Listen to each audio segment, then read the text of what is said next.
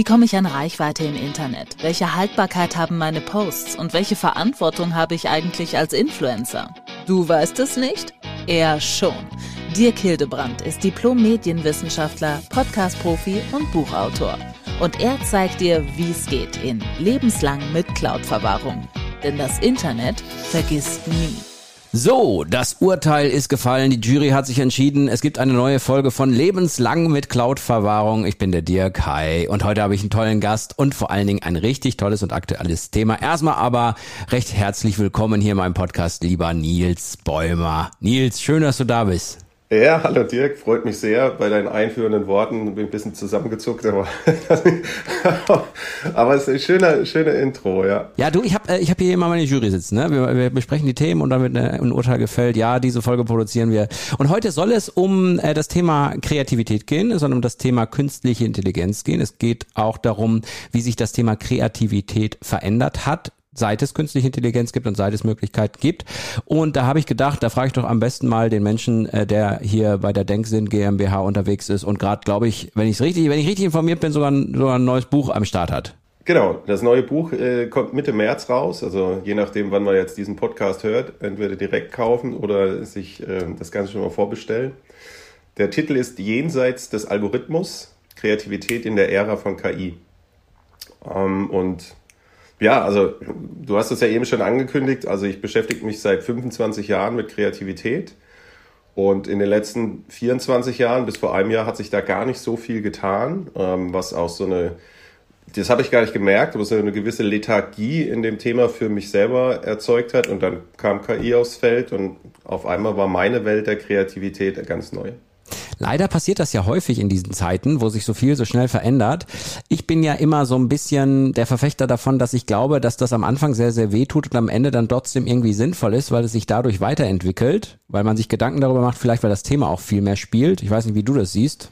Ja, bei Technik äh, gibt es da, glaube ich, sogar so ein Gesetz. Jetzt äh, müsste man das nochmal googeln, aber ich glaube, so in den 60ern hat das ein Herr Amara gesagt. Er hat gesagt, am Anfang werden Techniken überschätzt und auf lange Sicht unterschätzt. Ja, das bedeutet so am Anfang ist der Hype da, alles so, hu, hu, was machen wir damit? Und so geht's mir auch. Es wird, also ich spiele unwahrscheinlich viel mit KI rum, aber der richtige, wie man so schön sagt, Use Case, also wofür es du jetzt wirklich produktiv nutzen kannst, der zeigt sich gar nicht immer so. Und dann haben wir so eine Delle drin, dass alle sagen, naja, so toll war es doch nicht. Aber gerade was mit KI und generativer KI auf lange Sicht möglich ist, ich glaube, das erschließt sich uns heute noch gar nicht. Da, wird, da, da, da gibt es so viele Anwendungsfälle, die sich alle erst noch öffnen werden mit der Zeit. Und in ein paar Jahren wird es auch völlig normal sein, dass wir es nutzen. Ähm, auch das ist eine Tendenz. Wir werden dann auch gar nicht mehr KI dazu sagen, wahrscheinlich, sondern es ist einfach so. Also ich glaube, in zehn Jahren, da ist es für jeden total normal, dass er halt Texte vielleicht anfängt, nicht vom leeren Blatt, was ich sehr schade finde zum Thema Kreativität, aber wir werden uns daran gewöhnt haben zu sagen, naja, ich weiß nicht, was ich schreibe, also äh, tipp mal vor, Chat, wie auch immer du dann heißt. Das wäre jetzt meine nächste Frage gewesen, ne? weil ich finde, äh, die Gefahr ist natürlich jetzt gerade am Anfang groß, dass, ähm, dass die Leute, ähm, die sich sagen, naja, jetzt müsste ich eigentlich an diesem Punkt kreativ werden, komm, ich mache das mal mit KI, das ist mir ein bisschen einfacher, je nach Einsatzgebiet auch, könnte natürlich bedeuten, dass die Kreativität zumindest ein bisschen in der Menge, in der Quantität auf der Strecke bleibt, weil man sich sagt, ich kann es mir einfacher machen. Nichtsdestotrotz ist natürlich Kreativität um unbezahlbar, weil äh, kreative Gedanken, Dinge zu verknüpfen, ganz neue Dinge zu entwickeln, das ist ja der Aha-Effekt. Und da würde ich jetzt mal fast behaupten, das wird für eine KI schon ziemlich schwer. Äh, kann ich bei allem Ja dazu sagen und äh, es ist alles natürlich nicht so einfach, wie es sich jetzt in den drei Sätzen angehört hat. Ähm, das Buch hat 180 Seiten und im Prinzip geht es genau darum.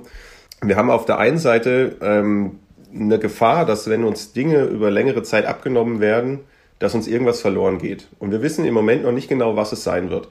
Also wir haben viel an unserem, viel von unserem Orientierungssinn verloren, dadurch, dass wir alle Navigationsgeräte benutzen. Also das, kein Mensch fährt noch mit Karte und das heißt, ähm, Jugendliche können schon gar keine Karte mehr lesen, weil sie haben es nie gelernt. Die Frage ist also in der Zukunft, wenn zum Beispiel wir sowas wie ein Bubblefish im Ohr haben, also einen automatischen Übersetzer, was ja jetzt schon auf Mobiltelefonen funktioniert, werden in der Zukunft jugendliche Kinder noch Fremdsprachen lernen. Das kannst du noch nicht vorhersagen. Vielleicht ist es auch in der Zukunft total cool, das ohne Technik zu können.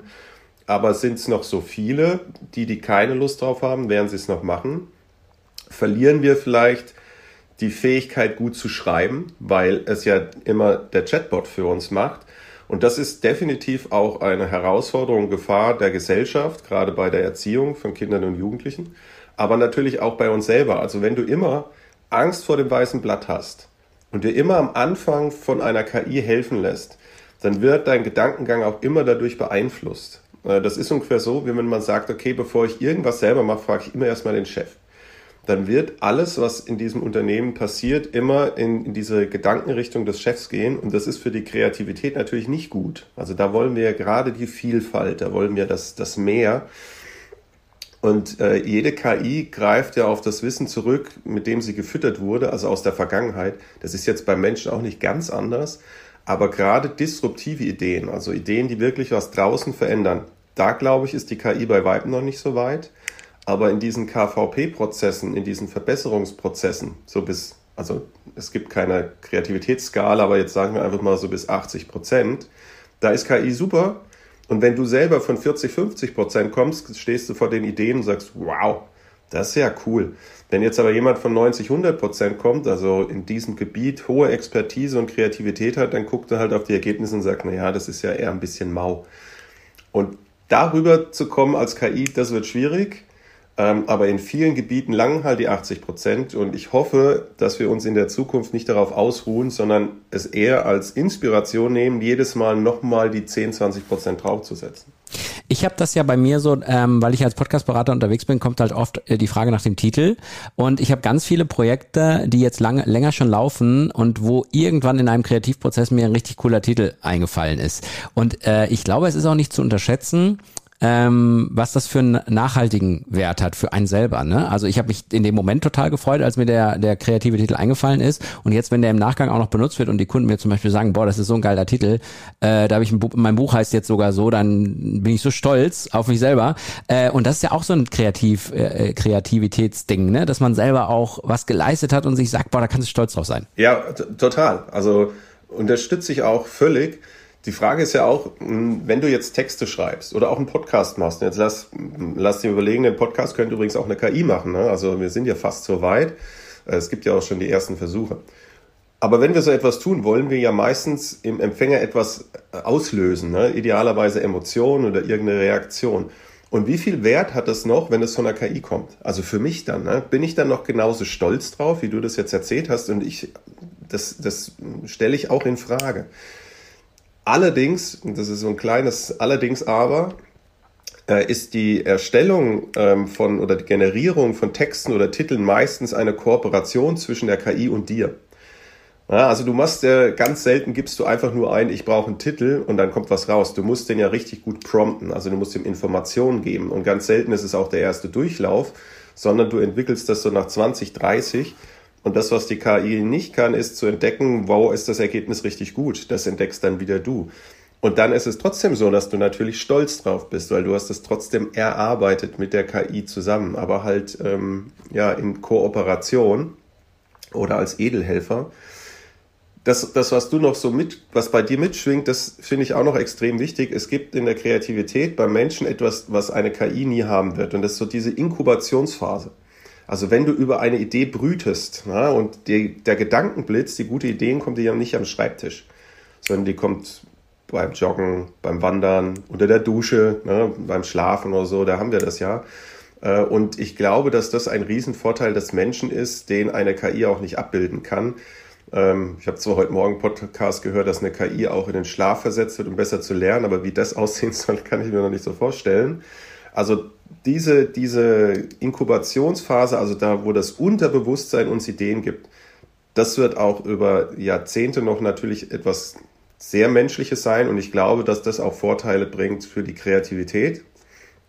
Aber so die, dieses Sparring mit anderen, also mit der KI, das hat schon auch was. Und ich gebe nämlich in dem Zusammenhang zu, dass ein Part meines Buchtitels tatsächlich von ChatGPT kommt und ich bin trotzdem stolz drauf. das darfst du auch sein. Das ist schon. Okay. Ja. Aber es, es, aber es hat lang gedauert. Es hat lang gedauert. Ja, also und aber es, es, spielt natürlich so ein bisschen mit, ne? Weil ich sag mal, ähm, ich sag mal so, wenn du jetzt äh, ohne KI komplett das machst, dann hast du ja zu 100 Prozent äh, den Gehirnschmalz von dir. Jetzt kommt die KI und gibt dir irgendwelche Vorschläge, je nachdem, wie die Datenlage ist. Wie ich natürlich auch gefragt habe, klar, da kommen ja viele Sachen zusammen. Kommt auch zusammen, wie die Datenlage bei der KI selber ist und die Antwort generiert wird. Und möglicherweise sogar noch die Antwort möglichst individuell auf mich angepasst ist. Das heißt, es ist ja schon eben diese künstliche, äh, äh, ein künstlicher Anteil da drin. Und was natürlich auf jeden Fall passieren wird, ist, sobald man mit KI anfängt zu arbeiten, dass sich dieses Verhältnis von 100 Prozent eigenem Gehirn Hirnschmalz hin zu KI in irgendeiner Form verändert. Und ich glaube, da wird es die große Herausforderung sein, dass am Ende genug von meinem Gehirnschmalz überbleibt, also ist jetzt so meine Herangehensweise, wo ich denke, das wäre mir wichtig, dass, dass die mehr, dass ein gewisser Prozentsatz meiner Gehirnschmalz ist und dass die KI mich wirklich nur unterstützt hat und mir nicht hintenrum viel, viel mehr Informationen gegeben hat und mich viel mehr beeinflusst hat, als ich, als ich eigentlich wollte. Ich glaube, also ich gebe dir da recht, das äh, muss sich ja auch jeder selber fragen. Die Übergänge sind aber fließend und sie werden in der Zukunft noch mehr verschwimmen, weil du gar nicht immer mitkriegst, wo KI noch drin ist. Du wirst, immer, du wirst dich daran gewöhnen, immer mehr Tools zu benutzen ähm, als Automatismus und dann wird das vielleicht auch immer mehr verschwimmen und du wirst dir unterbewusst das, was von der KI kommt, trotzdem zu eigen machen. Ähm, zum Guten wie zum Schlechten.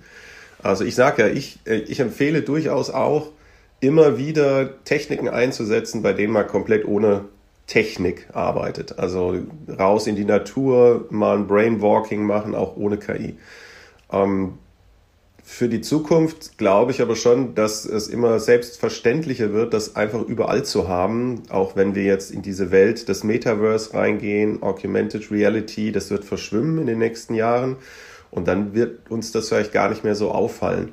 Aber dein Punkt hat absolut was. Wir sollten uns bei jedem Kreativprozess durchaus vorher schon fragen, wie weit wollen wir KI einbinden? Und ich halte es für zum Beispiel auf Dauer ziemlich schädlich, das immer ganz zum Anfang zu machen. Also ganz am Anfang würde ich immer meinen eigenen Hirnschmalz reinsetzen und dann, wenn ich nicht weiterkomme, sage ich alles klar, ich brauche einen Sparring-Partner KI und die letzten 20 Prozent sollten auch immer von mir kommen, der Feinschliff. Dann ist es bei mir schon noch so das Gefühl, dass ich sage, das ist meins ähm, aber klar, da kann man drüber philosophieren und streiten, weil das ist ja auch dasselbe, dieselben Gespräche, die wir dann haben zum Thema Copyright und so weiter.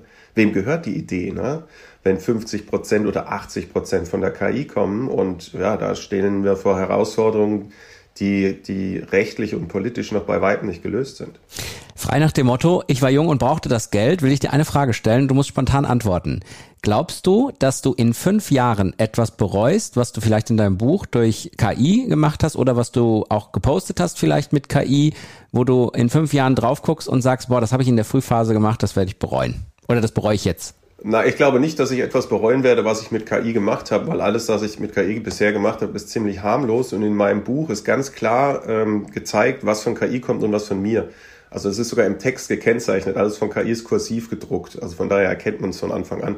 Das, was jetzt schon so ist, da brauche ich aber nicht nach in fünf Jahre in die Zukunft gehen, dass einige Parts vom Buch jetzt schon nicht mehr richtig sind, weil die Technik zu schnell sich entwickelt.